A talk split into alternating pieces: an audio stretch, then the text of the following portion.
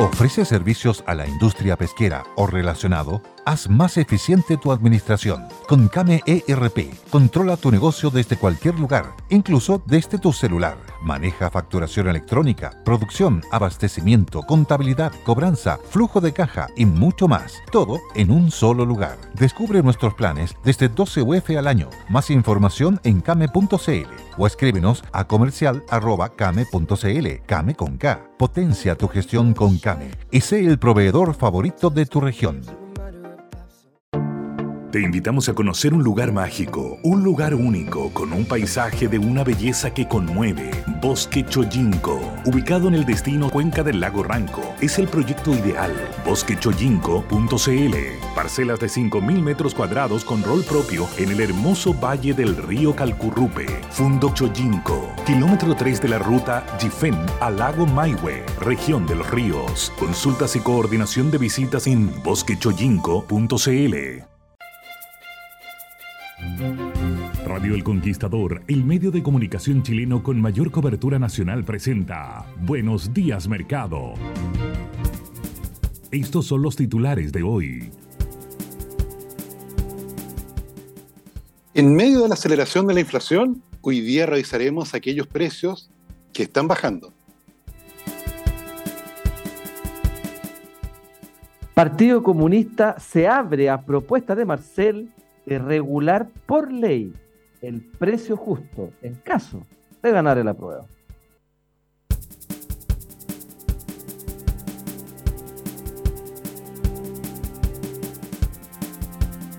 Ya, ¿qué tal? ¿Cómo están ustedes? Muy buenos días, gusto de saludarlos. Bienvenidos al Buenos Días Mercado, este día martes, que ya es 9 de agosto, noveno día del octavo mes del año. Avanza y avanza el calendario a menos de un mes del plebiscito del 4 de septiembre. William Tomás.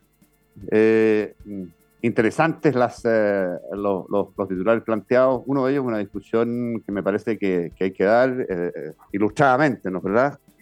Que tiene que ver con esto, que va a ser interesante ver cómo un comunista define lo que es un precio justo y entra en esa discusión, ¿no? En este acuerdo que parece tener el, el presidente del Partido Comunista, que se ha negado cualquier opción de modificar la constitución si es que es aprobada en este acuerdo con el ministro Marcel de definir por ley lo que, lo que se entiende o lo que entenderá el país que es un justo precio, precio justo, Willy, que me parece eh, interesante que lo pongas en, tabla ahí como, como tema. Sí, eh, mira, lo primero es curioso ver un titular con tres cosas tan, tan, tan notables, encuentro yo, en economía y negocios de Mercurio. Uno, mm. Partido Comunista, precio justo y Guillermo Teller. ¿Ah? Un creo, creo, puedo estar equivocado y seguramente lo voy a estar, pero creo no haber visto una foto de Guillermo Teller en, en Economía y Negocio en mucho tiempo. Eh, si es que ha habido alguna vez alguna. Así que esto es un, es un hito periodístico importante a, mi manera de ver. Pero ¿qué, en, qué, ¿en qué contexto se da esto? En el contexto en que em, el presidente Boric está tratando por alguna vía, y yo creo que fue una pega que pensó encargarle al ministro Jackson, pero yo creo que hoy día ya no la tiene el ministro Jackson. La está haciendo directamente el presidente. ¿Ah? Que la está haciendo, como te digo, por las razones que tú dices, que Jackson quedó fuera de juego, la está haciendo directamente el presidente. Por eso, pero al principio era, era un encargo del ministro Jackson, pero después del numerito que se mandó la semana pasada dos veces, eh, lo sacaron de escena y probablemente, claro, como bien dices tú, lo está encabezando el presidente Boric mm. directamente. Y buscando qué? Buscando un acuerdo para tratar de darle contenido a la propuesta del apruebo para reformar. Porque hasta este minuto no hay ninguna, ningún acuerdo político que diga esto es lo que vamos a reformar. Y Guillermo Taller no ha colaborado mucho en eso, porque ayer, ayer creo que fue, se planteó un poco, no sé qué es lo que hay que arreglar, como diciendo, esto está... No se le ocurre. ¿Ah? No se me ocurre. ¿ah? Él dijo que el 99% de la constitución le parece adecuada, así que no, no está abierto a ningún tipo de modificaciones. Y, y, por otro lado, hoy día viene eh, haciendo estas declaraciones donde, para ser exacto, él dice, me gustaría hablar con él, Marcel, para saber a qué se refiere en términos del precio justo. Pero yo creo que sí, es bueno saber qué es el precio justo. La constitución no lo puede hacer dicta una norma y una línea a seguir, pero con la ley tendrá que regularse eso. Bueno, Señor Teller, como estamos acostumbrados a ciertas bravatas del Partido Comunista, eh, miente, miente que algo queda, porque efectivamente la Constitución sí lo puede hacer, y de hecho está consagrado en la Constitución actual, la indemnización por el daño, eh, el daño causado. Claro, el daño efectivo causado. Y eso, cuando uno mira el daño efectivo causado, uno tiene que irse a los precios de mercado, que es el precio justo, porque es el justo el precio en el cual un oferente está dispuesto a entregar un bien y un demandante está dispuesto a pagar por ese bien. Por lo tanto, ese es el precio justo. Cualquier precio distinto de ese es un precio injusto porque alguna de las dos partes se va a perjudicar. Me explico. Si el precio de equilibrio de mercado es 100 y por esta definición que nos quiere imponer eh, si es que gana la prueba, yo creo, espero, creo y espero que no, del señor Teller, de que eh, la, la, Constitución tendría que definirlo, primero, no tendría para qué hacerlo si hay un precio de mercado, porque ese es el precio justo. Pero si él quisiera decir, no, mire, no es 100, es 80, evidentemente a alguien va a perjudicar. O va a perjudicar al que estaba dispuesto a recibir 80, por lo tanto hoy día va a recibir, eh, perdón, 100 y va a recibir 80, o al revés, si dice no, es 120, se va a perjudicar al que estaba dispuesto a pagar 100, no 120. Por lo tanto, para evitarse todo eso, por supuesto que no hay ninguna otra interpretación posible para lo que es el justo precio, precio justo, que el precio de mercado. ¿De acuerdo? Sin embargo, en la, en la, en la, en la, en la propuesta constitucional actual, eso no está puesto así. ¿no? Y deja una definición que sale ya cuando un burócrata tiene que entrar a definir qué es el precio justo. Estamos frente a la decisión de una persona, no del mercado. El mercado es el que tiene toda la información y por eso determina el precio que determina. En cambio, un burócrata no tiene toda esa información y por lo tanto va a eh, fregarse a alguien. alguien. Alguien va a perder cuando un burócrata entra a definir qué es el precio justo. Y la mm. constitución sí lo puede hacer, señor Taller, porque de hecho está. La indemnización por el daño efectivamente causado es aquel daño que se evalúa a los precios de mercado. Ahora, eh, es súper interesante, Willy, porque eh, de los contadores que tú citabas del ministro Jackson, a propósito de sus declaraciones y qué sé yo, de esto de la superioridad moral, además dice otra serie de cosas en esa inversión el ministro Jackson. Y entre las cosas que dice, eh, tiene que ver con, una de, una de ellas tiene que ver con, este tema del justo precio, el precio justo, qué sé yo, y dice, mire, eh, el justo precio o el precio justo eh, puede ser o, debiera ser más bajo que lo que se conoce como precio de mercado, porque dice, por ejemplo, no, no se debería pagar el precio si es que hay eventualmente una burbuja inmobiliaria, dice. ¿ah? Eh, eh, en, términos de, definición del precio. Entonces uno, uno pensaba, yo, yo fui víctima de una burbuja inmobiliaria transitoria. Y el eh, colegio de mis hijos, que estaba acá en Prudencia, decide cambiarse a otra comuna distinta la precordillera del Oriente. Y eso implica que decenas o cientos de familias toman la decisión de partir detrás de los niños para estar más cerca, que sea, para hacer más fácil la vida, ¿no? Y eso impactó el precio de esas viviendas. Impactó el precio de esas viviendas porque hubo una suerte de boom inmobiliario circunstancial ahí en ese lugar. ¿ah? Y, el precio que, del señor que vendía la casa era el precio que yo estaba o no disponible a pagar por esa casa y no otro. ¿ah? Porque había una demanda concentrada en ese sector. O, o, puede pasar que en un barrio de repente te pongan relativamente cerca una estación de metro, un poquito más allá un centro comercial, mejor conectividad. Y ponte tú que el barrio de pronto se ponga de moda residencialmente y genera identidad en determinado sector de la población y qué sé yo, y todos quieran ir, para allá. Y el precio va a subir. Entonces, el ministro Jackson niega todo eso en una cuestión que me hace, eh, haciendo raconto para atrás, volver al caso Cabal, fíjate. ¿Cuál era la, gran, fíjate el caso Cabal, cuál era la gran, eh, diría yo, eh, ¿cuál es la palabra? el gran el tropiezo para la ética socialista el gran tropiezo para la ética socialista, atendido que era el hijo de una socialista, presidente de la República, el que estaba haciéndolo era la especulación. Resulta ser que había ahí especulación de precios, comprar barato y vender caro, con trampa probablemente, ¿no? En, e, ese caso. Pero la especulación iba a hacer que el bien subiera de valor. Entonces, si es que no hay trampa, si es que no hubiera habido trampa, eso para ellos igual ¿ah? hubiera sido una cuestión que atenta contra la ética izquierda, la ética socialista, y por ende eh, es un ejemplo que tiene poco que ver si tú quieres, pero por ende... No, no, tiene mucho que ver, y tiene todo que ver, y yo, te, y yo quiero, quiero agregar algo a lo, a lo, porque es muy bueno el ejemplo que tú estás poniendo, es muy mm. bueno. Yo quiero agregar algo para entender desde la teoría económica algo que probablemente el ministro Jackson, por estar en, en las calles protestando, no fue a esa clase. Y, y, lo, y, lo, quiero agregar. La demanda por un bien o servicio es función de una serie de variables, entre ellas el ingreso del consumidor, los gustos, eh, en fin, un vector de cosas un vector de cosas que determinan cuál es la demanda. ¿De acuerdo? Cuando algún parámetro de ese vector o de esos elementos cambia hacia, hacia, lo positivo o hacia lo negativo, la demanda se desplaza completamente.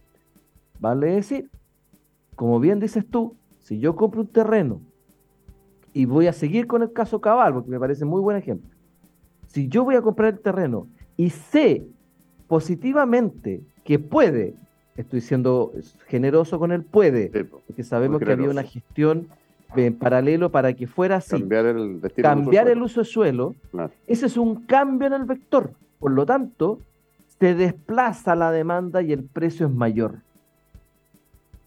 Y eso es lo que el ministro Jackson, probablemente no haber ido a esa clase, no sabe que eso es un cambio en la demanda porque cambió una variable exógena en la demanda. Y eso no es especulación, eso es un cambio en la demanda. Ojo que estoy, cuando hablamos del caso Cabal, estamos diciendo generosamente que puede que pase. Sabemos que había gestiones para hacer un cambio en el uso de suelo, ¿de acuerdo? Y ese es el, entre comillas, sobreprecio que se estaba pagando por ese terreno. Lo que tú estás diciendo en el ejemplo, de que yo me muevo a cuando se movieron estos apoderados detrás de sus hijos por el, porque el colegio cambió de lugar. El entorno de ese barrio donde quedó nuevo, donde quedó el nuevo colegio, tuvo un cambio en la demanda. ¿Por qué? Porque cambió un elemento de ese factor y desplazó la demanda por inmobiliaria en ese lugar y los precios son más altos. Eso es el mercado, eso es el justo precio. Por lo tanto, que un burócrata venga a decir, no, mire, en realidad la estación de metro en la puerta de su casa no tiene ningún valor, por lo tanto, le, vamos a expropiar la casa al 50%. El precio que tenía antes de la estación de metro. Claro, exactamente. Eso es un robo. Eso es un robo al valor de mercado, al patrimonio.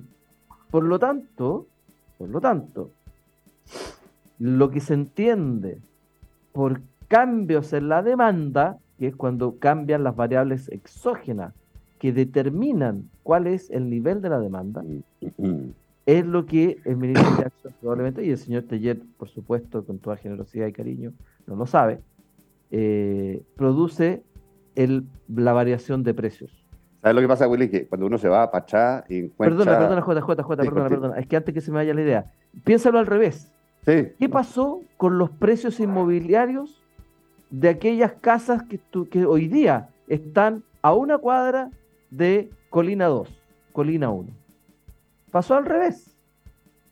Esos precios se fueron para abajo. No, sí, lo, que te quería mencionar es que de verdad cuando uno ha escuchado en medio de la discusión previa a la, primaria, ponte tú, en, en eh, dignidad entre Boric y Jaue. Hablar a Jaue sin decirlo, de lo que todo el mundo entiende, conoce y sabe que es la teoría del valor marxista. Te das cuenta de, lo que estamos hablando. De una cuestión absolutamente superada por la historia. ¿ah? El, revisionismo marxista tiene 80 años. ¿ah? Y el, capital de Marx tiene 150. Eh, entonces, pero nada, ahí, un valor, eh, el, valor de intercambio y, la teoría del valor de, Marx es una cuestión que los obnubila, los cierra, les los constituye como identidad y, absolutamente les impide entender que las cosas funcionan hoy día, 150 años después, de una manera completamente diferente. ¿ah? Ya lo hacían en ese entonces, lo que pasa es que no se habían dado cuenta. Eh, entonces, claro, pedirle peras al olmo, Willy, es una cuestión de verdad eh, imposible. ¿ah? entonces, cuando entre dice... esa discusión, nos vamos a encontrar con esa teoría del valor absurda, ¿ah? plasmada o intentando plasmarla en, una, en una ley de la República. Sí, pero como dice un auditor nuestro, el que mejor puede explicar esto es el papá del presidente. Ah, bueno. Que se, ah, compraron un terreno y lo vendieron no sé cuántas veces, 10, 15 veces más caro. Ah, bueno, sí, claro, bueno. Yo creo que ahí, ahí, ahí es pero, donde, Pero tú dirías que hizo mal el padre presidente. No, hizo perfecto. te insisto. Si yo, Salvo que haya habido trampa, que no se haya descubierto. claro, salvo que haya trampa, por eso te digo que ahí es donde, donde entra, entra un poco la, la discusión, ¿cierto?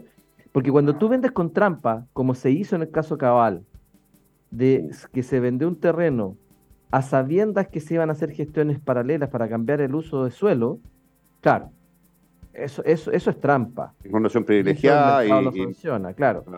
Y pero, influencia. Pero ¿cómo lo supimos? Lo supimos porque justamente cuando todos dijeron, oye, este está con vender terrenos, ¿cuánto eran? ¿6 mil millones? Sí. En 6 mil millones. ¿Qué fue lo que dijo el, entorno, el, mercado? no, terreno no vale 6 mil millones. Claro. ¿Por qué? Porque probablemente el precio justo de ese bien, de ese terreno, eran a lo mejor 3 mil millones. Era 6 mil a 9 mil, Willy. esa, esa, era la pasada, de 6 mil a 9 mil, si no me recuerdo. o de 6 mil a 9 mil. ¿De dónde ah. sale? ¿De dónde sale ese otro precio? De algo que es una trampa. Porque el mercado tenía valorizado ese terreno en 6 mil. Y esos 3 mil de diferencia, ¿de dónde salen? Salen de una trampa que era cambiar el uso suelo.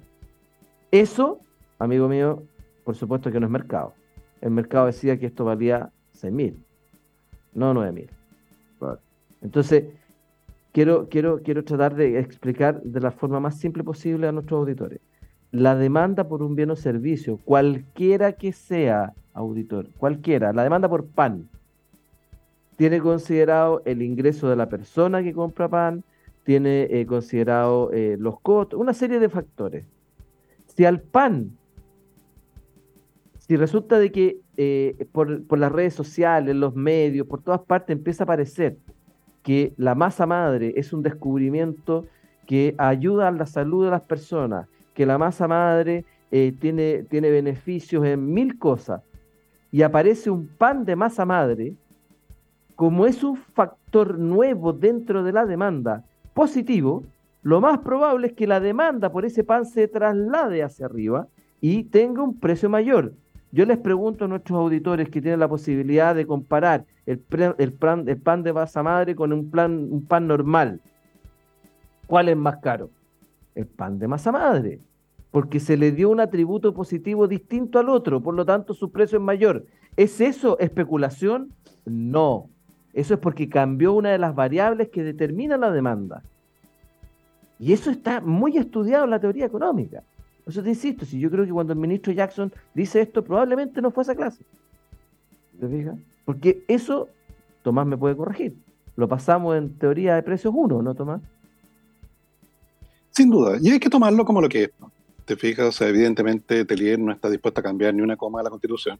Ahora que se ve apretado de la propuesta constituyente, ahora que se ve apretado ante un inminente fracaso, eh, claro, muestra esta cierta disposición. Pero, pero, pero muy acotada, Tomás. O sea, yo. no, no, hay que tomarla, por supuesto, hay que tomarla como lo que, como lo que es, que es una total, una total mentira. O sea, ya en su momento ya firmaron un pacto de garantías constitucionales. O sea, eso ya ah. pasó una vez, no va. sí. Pero eso fue otro partido, ¿ah? con la Unión Popular, que era la democracia cristiana, ¿verdad? Ahora, es muy, es muy curioso esto, fíjate, porque cuando el ministro Jackson lo, lo, guardan en el refrigerador después de haber dicho este tema generacional, ¿te acuerdas? Haciendo alusión, a, alusión, perdón, haciendo alusión a los 30 años. Bueno, no nos olvidemos que el Partido Comunista estaba en esos 30 años también. Sí, el Partido Comunista también fue gobierno con Michel Bachelet. O sea, Gladys Marín le dio la victoria al Lago en segunda vuelta.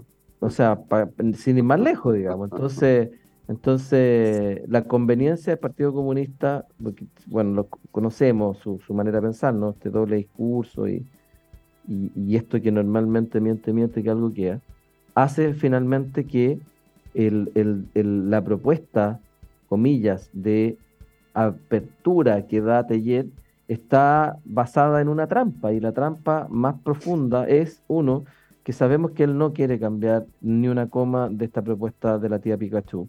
Dos, que el precio justo sí se puede establecer en la Constitución, de hecho está en la actual, de manera de eh, cuando, cuando eh, se redacta eh, indemnización por el daño efectivamente causado, y el daño efectivamente causado es valorizado al precio de mercado.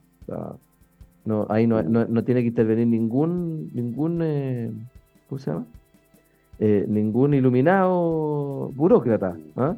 Y es más, hoy día existe la posibilidad de que si usted no está de acuerdo con el precio que le están proponiendo, usted puede ir a un tribunal. Así mm. de simple. Eh, Pero de la otra forma, cuando ya queda establecido el precio justo, de la forma en que ellos lo están definiendo, no hay, no hay posibilidad de hacerlo. Mm me quedo dando vuelta lo del Pacto de Garantías Constitucionales. Usted sabe mi afición por la historia, Tomás, pero tiene algunas similitudes que, es interesante mirar, porque eh, ex post, una vez ya siendo presidente, Salvador Allende en una entrevista de Landit reconoce que fue solo una decisión estratégica que estaba emitiendo eh, al concordar con la democracia cristiana una serie de garantías que debieron cumplirse, en virtud de las cuales la democracia cristiana, pudiendo haber votado por Jorge Alessandri en el Congreso, vota por Salvador Allende para que fuera presidente y mm, siguiendo, desde luego, por supuesto, la tradición republicana chilense, que se votaba siempre variablemente por la primera mayoría, pero podía legalmente hacer una cosa distinta. ¿ah? Y, el paso de la democracia cristiana a una oposición más radicalizada, bueno, Allende tuvo justamente que ver con eh, que ese pacto de garantías constitucionales eh, no, simplemente no, no, se cumplió nunca, en nada. ¿ah? Entonces, claro, la historia no sé si se repite, pero, pero como que rima, como que hay ecos. ¿ah? Oye, un auditor, un auditor también menciona con toda razón eh, qué pasa eh, con el, comillas, precio justo en, el entorno de la Plaza de Italia. Ahí por supuesto que la demanda por esos bienes se, fueron, se fue al suelo. Mm. Él pretende subsidiar el precio porque el precio cayó dado lo que, lo que eh, han desarrollado como actos violentistas. Hoy día, hoy día ya se hizo parte de lo habitual, digamos, pero creo que todavía todos los viernes siguen haciendo manifestaciones ahí. Entonces, eh, por eso te digo, yo creo que entender que el valor, o el, no el valor, perdón, el valor es otra cosa. El precio de un bien está determinado por la demanda y por la oferta del bien. La variable de demanda, la demanda se mueve en función de determinados elementos que no son el precio. El precio es la resultante de cambios en la demanda.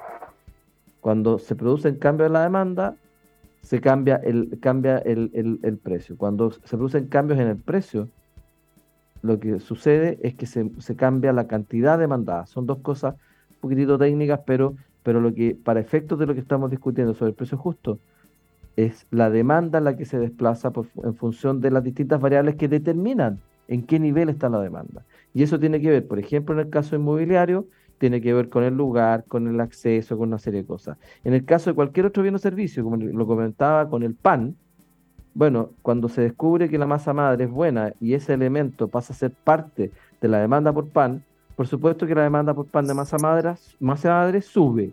Y al subir, tiene un precio mayor. Pero ese es el precio justo. Mm, sí. Oiga, William Tomás, vámonos, ¿qué hora es? Las 8.24 pasaditas ya, así que vámonos al, al corte, el primero de hoy, y regresamos con más en breve al Buenos Días Mercado.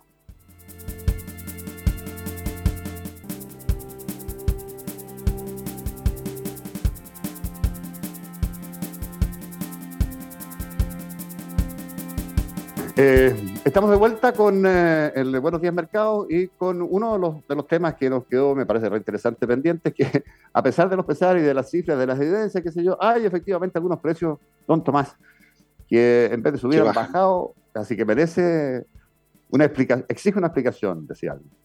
Sí, me pareció interesante porque, porque, claro, efectivamente la base de datos del INE te da los precios, la, evolución de los precios, artículo por artículo de la canasta completa, te fijas, son más de 300 y tantos productos, y por tanto tú te encuentras ahí con una variabilidad bastante grande.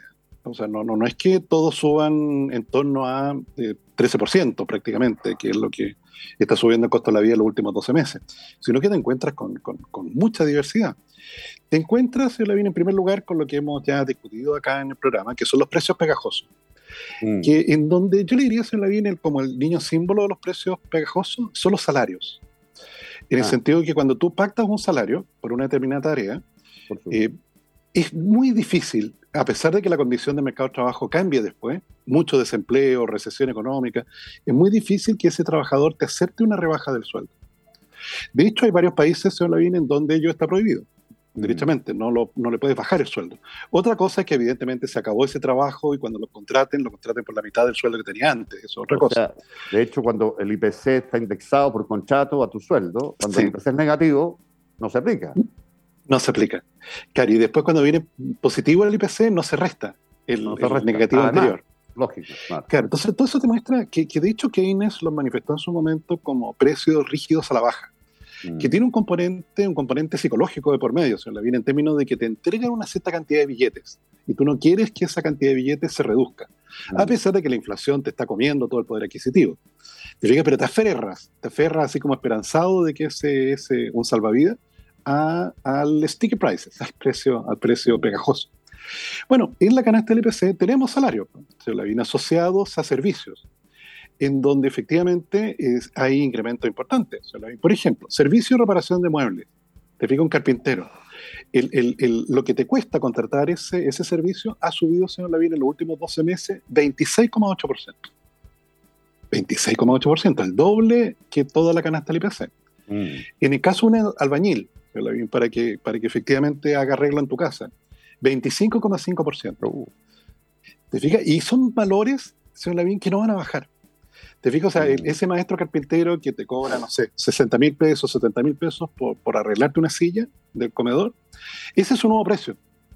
¿Te fijas? No, no, no, no es que, no es que, sin perjuicio que Chile se va encaminando a una recesión y todo, es muy difícil que lo baje.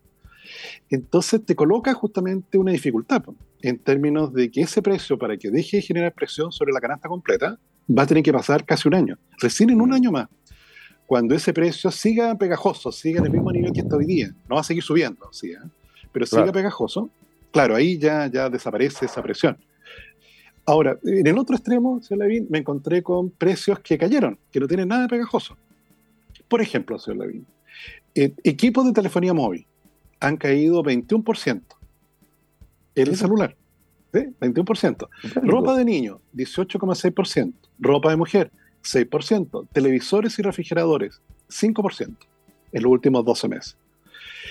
Entonces tú dices, qué raro, bueno, estos últimos que han bajado de precio. Te fijas, esto es más allá de los tomates y los limones que comentamos ayer. Porque eso, es, tecnología, Tomás. Es, bueno, es lo que hay detrás, porque, porque el dólar, se todas estas cosas son importadas. Sí, pues además. El dólar, se ha subido 27% entre mm. julio del año pasado y julio de este año.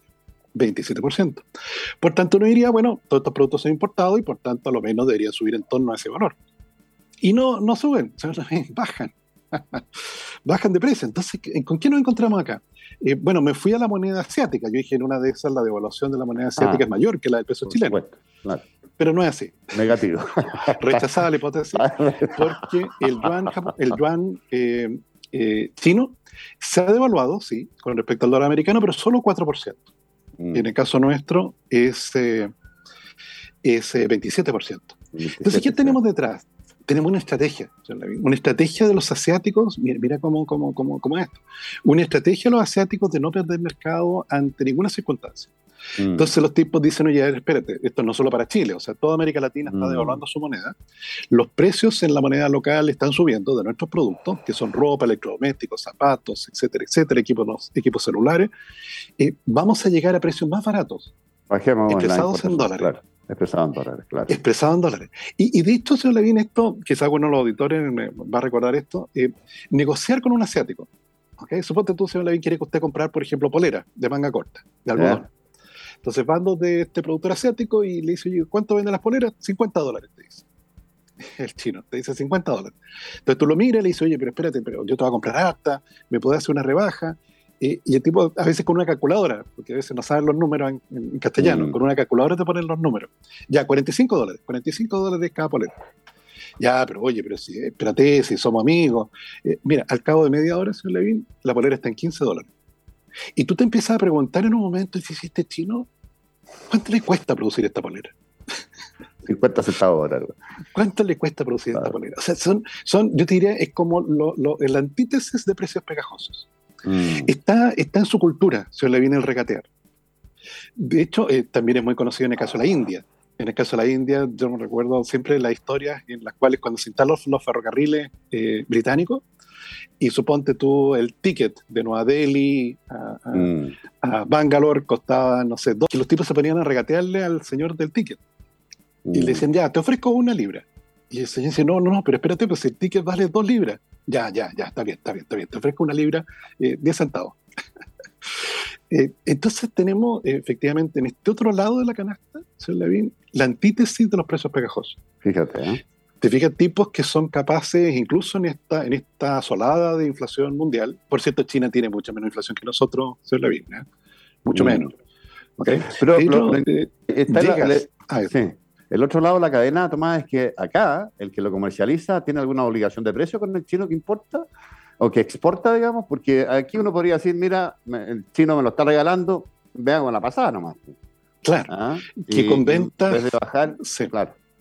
Claro, pero que con ventas que están bajando, como mm. comentábamos ayer, claro, se están empezando a notar ya esa caída de ventas, ya no solo en el dato marginal de auto, o de estos electrodomésticos, sino también en bebidas gaseosas, me parece, Willy, veíamos ayer. Sí que, se estaba notando. Entonces, eh, lo que pasa es que, claro, en, el caso de un precio pegajoso, se le viene, aunque la demanda se te cae, el precio mm. pegajoso se queda ahí en volumen. Se queda ahí. Mm. Entonces, tenemos esta, esta combinación, te fijas, de estos precios pegajosos que hacen difícil derrotar la inflación. Eh, versus estos otros, te fijas que te van rebajando parte, parte de la canasta. De hecho, si tú tomas, la en el caso de la subdivisión de vestuario, eh, probablemente la subdivisión de vestuario en términos de precios hoy día está igual que en el año base, en el año 18. Mm, mm. O sea, un, pack de, prendas de vestir en precios chilenos, yo creo que hoy día cuesta lo mismo que hace cinco años atrás. Y en el caso de planes de telefonía con datos y qué sé yo, eso hoy día es más barato que hace cinco años atrás. Entonces, ahí es interesante meterse a la canasta, en términos de poder ver justamente eh, cómo los precios se mueven para todos los lados, te fijas, sin hacer mucho caso de, si es justo o no. Claro, lo que pasa es que, como dice Tomás, además la incidencia de los precios es lo que termina moviendo el, valor del IPC al final del día. Eh, porque hay, hay bienes, bienes, de, bienes que tienen una mayor ponderación que otros eh, dentro, de la, dentro de la misma canasta, digamos. Entonces, eso también hace que muchas veces, como lo que hemos vivido con el precio de los combustibles, que impacta un 70%, por ahí nos corregía tomarlo otra vez, de, los bienes que están en la canasta. cuando alguien dice, oye, pero la camisa no, mentira, porque la camisa, las camisas que están en la canasta no, usan petróleo. Pero para transportarlas sí, pues. sí, sí, cuando la camisa llega de un barco desde China y hay que traerla desde Valparaíso. Primero, saliendo de China, el barco que la trae usa petróleo. Eh, y llega a Valparaíso, y en Valparaíso tiene que ir un camión a buscarla y llevarla al centro de distribución del, comercio. Todo ese transporte está indexado al valor del petróleo, y por razones obvias, si el precio del petróleo sube, el costo de trasladar esa camisa es mayor y por lo tanto si el costo es mayor se va a trasladar a precio. Así de simple. No, no, esto, esto no es como la, la, la burrada que dijo el ministro Grau que el dólar no era importante para nosotros porque nosotros no comprábamos en dólares. Ayer se inició el ministro Grau de dar entrevistas sobre la UEFA, ¿ah? hizo una, tomó una gran decisión. Porque tendría que haber dicho bajo su lógica que no importa la UEFA porque no pagamos en UEFA. Claro, porque pagamos, en peso, claro. Entonces, chuta. Entonces, claro, no. Entonces, evidentemente que, eh, lo que lo que aquí observamos en la canasta y trata de ser el reflejo del consumidor promedio. ¿Y qué es el promedio? El promedio dice que si yo tengo dos autos y tú no tienes ninguno, en promedio cada uno tiene uno. Sí, pero yo quiero desafiar ese, ese dicho, ese de Don Nicanor Parra. Exactamente. Quiero desafiarlo, señor Lavín, si me permite. A ver, pero. Un breve legato. Gracias, gracias que precisaste que no era mío, Tomás. Me pasa, señor Lavín, que la mediana, o la media, o el promedio que acá señala Don Willy, es válido para muestras que tienen distribución normal. Y para ah, ello necesita a lo menos 30 datos. O sea, si yo tengo solo dos vecinos y quiero saber cuántos autos tienen, le pregunto a cada uno de ellos cuántos autos tienen. No calculo el promedio. El promedio lo ocupo cuando tengo que preguntarle a 30 vecinos. ¿Te fijas? Y ahí, para no preguntarle a cada uno, calculo el promedio. Entonces, y ese más válido, por supuesto. Claro, en muestras pequeñas, los estadígrafos como en la media no, no, bueno, no, no te sirve. Los estadígrafos de dispersión tampoco, sí, por eso es que se requiere mínimo 30 observaciones para que una distribución, cualquiera que sea, con una muestra aleatoria, se transforme en una distribución normal estándar. Chuta. La cual, claro, pueda sacar una información relevante. Entonces, sí. Yo no sé si le pasa a los auditores, pero a mí me pasa que me siento en clase. De, entonces, voy a huir rápidamente de esta, de esta ignominia. Mira, yo, yo una de las cosas que más adoré eh, de estudiar economía fue justamente estadística con Horacio Dotone, Donato Torecchio del puzzle del domingo. Ah, no, Donato, Hice estadística con él. Eh, estadística. Después diferencia estadística con la Emma Aguirre, ¿te acuerdas, Tomás? Y siempre tenía cosas como esta. ¿Cuál es el número de la moneda? ¿Cuál es el número de la moneda? De Palacio de la Moneda. ¿Qué número tiene? Si quiere mandar una carta, ¿qué número le pone? ¿A la media cuánto? ¿A la media o calle, calle, moneda sin número? Bueno. No tiene número. No, Horacio, Horacio Otón era así. A todas las clases, lo primero que hacía, primero vestía con calcetines muy colorientos y habitualmente distintos, no sé por qué, y guayabera permanente. Ah, ¿qué pasa? guayabera. Entonces ponía sus cosas en el escritorio, cerraba la puerta porque no dejaba que nadie entrara después de que entraba él, a la hora que fuera. Después de las ocho y media, podía llegar después de las ocho y media, pero a esa hora no entraba nadie más después. Y si alguien no sabe abrir la puerta, ¡fuera! Le gritaba desde adelante. Una cosa impresionante. Y él, claro, preguntaba, ¿cuántos kilos son un quintal? Y todos nos mirábamos, nadie sabía. ¿Cuántos kilos son un quintal? nadie sabía. Ya, él lo decía y ya partía la clase. ¿Cuál es el valor de la UEF hoy día? Le preguntaba a alguien. Eh, ¿Cuánto fue el IPC de julio del año pasado? Le preguntaba otro. Y así partía la clase, siempre, siempre. Entonces te tenía muy, muy alerta, pero un gran profesor. Falleció mm. ya hace, hace, varios años. Después dice estadística de Maguire, econometría con varios notables, dentro de ellos don Tomás Flores, que fue mi ayudante de econometría. Ah, no es que lo haya ahora usted. Don Tomás le hacía clase a usted en sus No, don Tomás me, hizo clase, me hizo la ayudantía de econometría. Creo que tú eras ayudante Camilo Morales, parece, ¿no? No me acuerdo. sí, algo así. Grande profesor. Oye, vamos al corte. ahí se la dejo. Vamos al corte, don Tomás Don Willy. Son las 8, claro, 45, 46. Ya regresamos con la parte final en minutos del, del Buenos Días Mercado.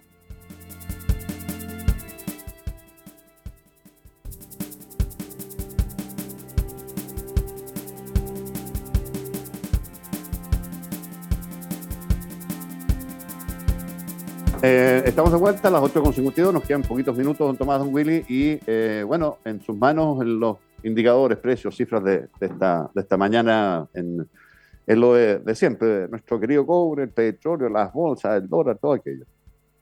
El sueldo de Chile, señor Lai, tiene buenas ah. noticias, sostiene bastante bien sobre los 3 dólares y medio, está en 3 dólares 60 en este minuto, está creciendo 0,33%. Todos los commodities que, seguimos habitualmente están al alza.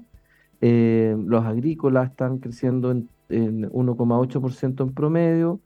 Eh, los petróleos, el Brent está 1,15 arriba, el BTI 1,25. Eh, han, recuperado algo de lo que perdieron la jornada anterior, porque ya están más cercanos a los 100 dólares por barril nuevamente, particularmente el Brent. El BTI está en 91,87, el Brent en 97,75 Mm. el gas natural creciendo 1,81%, la gasolina subiendo 1,68%. Eh, y del resto, como te decía, eh, normalmente, salvo la plata que está con una caída muy marginal, pero todos los commodities que seguimos habitualmente están al alza. La bolsa con resultados mixtos, Siempre, siempre, bueno, el mes de agosto es más flojo en el hemisferio norte. Están mm. todos saliendo a vacaciones. Todos saliendo a vacaciones está, bueno, la bolsa china con una alza de 0,32%, la bolsa japonesa cerró con una caída de 1%. Se le viene su moneda, la moneda japonesa se ha movido bastante. ¿eh? Ah. No, tanto como la nuestra, pero, pero, pero se ha movido bastante eh, hacia el alza y hacia la baja. Tiene casos de la bolsa europea, señor Lavín, eh, Gran Bretaña 0,1% arriba, Francia cayendo 0,4%, Italia cayendo 0,6% y España subiendo 0,2%. Y la bolsa americana en valor futuro, no, no abre todavía, pero está en este momento transándose ligeramente al alza. Y el dólar en Chile, señor Lavín, 898 pesos. Mira. 898 pesos. Cayendo 9 pesos en la apertura. Se están transando 41 millones de dólares. Y sí, una caída, una caída importante. ¿ah? Esto va más allá del aumento del precio del cobre que, nos comentaba Don Willy. Mm. Eh, claro, hay, hay, hay eh, para, para, cambios de tasa de interés tenemos que esperar un rato. Hay que recordar que la tasa de interés en el caso de, yo creo que Estados Unidos también, ¿eh? pero en el caso de Chile la próxima reunión de política monetaria es en septiembre. Yo creo que es el 6 de septiembre. Sí, y yo creo que en Estados Unidos tampoco hay reunión de política monetaria, porque bueno, este es como el mes de febrero para ellos, mm. están, de vacaciones. Son sleepy prices son en, este mes. ¿ah? Están todos durmiendo ahí. Exactamente, sleepy en, la playa. Exactamente. Oiga, eh, ya, nos quedan nada, las 8.55, casi 56. Déjame, antes de despedirnos, saludar a Valora Fácil en tiempos de incertidumbre, tu empresa no está sola. En Valora Fácil. Okay, round two. Name something that's not boring. A laundry? Ooh, a book club. Computer solitaire, huh? Ah, oh, sorry. We were looking for Chumba Casino. That's right. ChumbaCasino.com has over 100 casino style games. Join today and play for free for your chance to redeem some serious prizes. ChumbaCasino.com. No purchase necessary. Full prohibited by law. 18 plus terms and conditions apply. See website for details. Recibirás un informe de tu negocio en 72 horas con una estimación del valor de mercado, análisis de rentabilidad y también, si lo deseas, contamos con una red de inversionistas para vender tu empresa. Conoce más en Valora Fácil en tiempos difíciles. Ayudamos a tu empresa en forma concreta. Valora Fácil. Don Tomás Don Willy, nos reencontramos mañana, probablemente yo esté en la región del Maule, mañana temprano. Ah, tenemos aviso, aviso entonces para la región del Maule que va el señor Lavín, chiquillo y para que lo traten con cariño, con, descendencia, que lo regaloneen, por favor, se los mandamos en una misión especial. tenemos un debate constitucional esta tarde noche ahí en, el Maule, con cuatro distinguidos invitados. Ya, nos reencontramos entonces, que lo pasen región. Hasta mañana. Hasta mañana. With lucky landslots, you can get lucky just about anywhere. Dearly beloved, we are gathered here today to. Has anyone seen the bride and groom? Sorry, sorry, we're here. We were getting lucky in the limo and we lost track of time. No, Lucky Land Casino, with cash prizes that add up quicker than a guest registry. In that case, I pronounce you lucky. Play for free at LuckyLandSlots.com. Daily bonuses are waiting. No purchase necessary. Void where prohibited by law. 18 plus. Terms and conditions apply. See website for details. Lucky Land Casino asking people, "What's the weirdest place you've gotten lucky?" Lucky in line at the deli, I guess. Aha, in my dentist's office. More than once, actually. Do I have to say? Yes, you do. In the car before my kids' PTA meeting. Really? Yes. Excuse me, what's the weirdest place you've gotten lucky? I never win and tell. Well, there you have it. You can get lucky anywhere playing at LuckyLandSlots.com. Play for free right now. Are you feeling lucky? No purchase necessary. Void where prohibited by law. 18 plus. Terms and conditions apply. See website for details.